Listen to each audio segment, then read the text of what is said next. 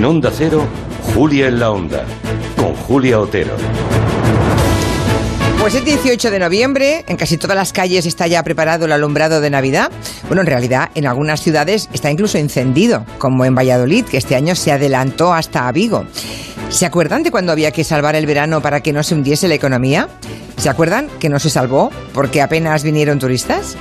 Sabemos que la desescalada se hizo entonces a imagen y semejanza de aquellos tiempos de las rebajas del corte inglés en que miles de personas esperaban que se abriesen las puertas para entrar a codazos y a la carrera. Bueno, por lo mismo, corrimos mucho y hemos vuelto a la UCI. Pero parecemos inasequibles, pero no al desaliento, sino al aprendizaje. Así que ahora el eslogan circulante es Salvemos la Navidad. Como diría Montoro, vuelve la burra al trigo. De eso queremos hoy hablar, en la última hora de Gelo, en el tiempo de gabinete.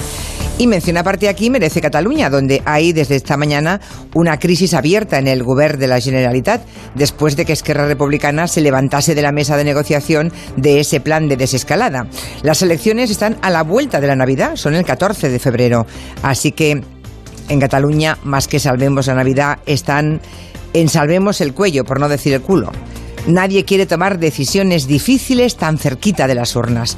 Vamos a hacer repaso de las distintas medidas y consideraciones que se toman en toda España, si es que podemos, porque esto es un lío. En el tiempo de gabinete, con Xavier Sardá, Estefanía Molina y Juan Manuel de Prada.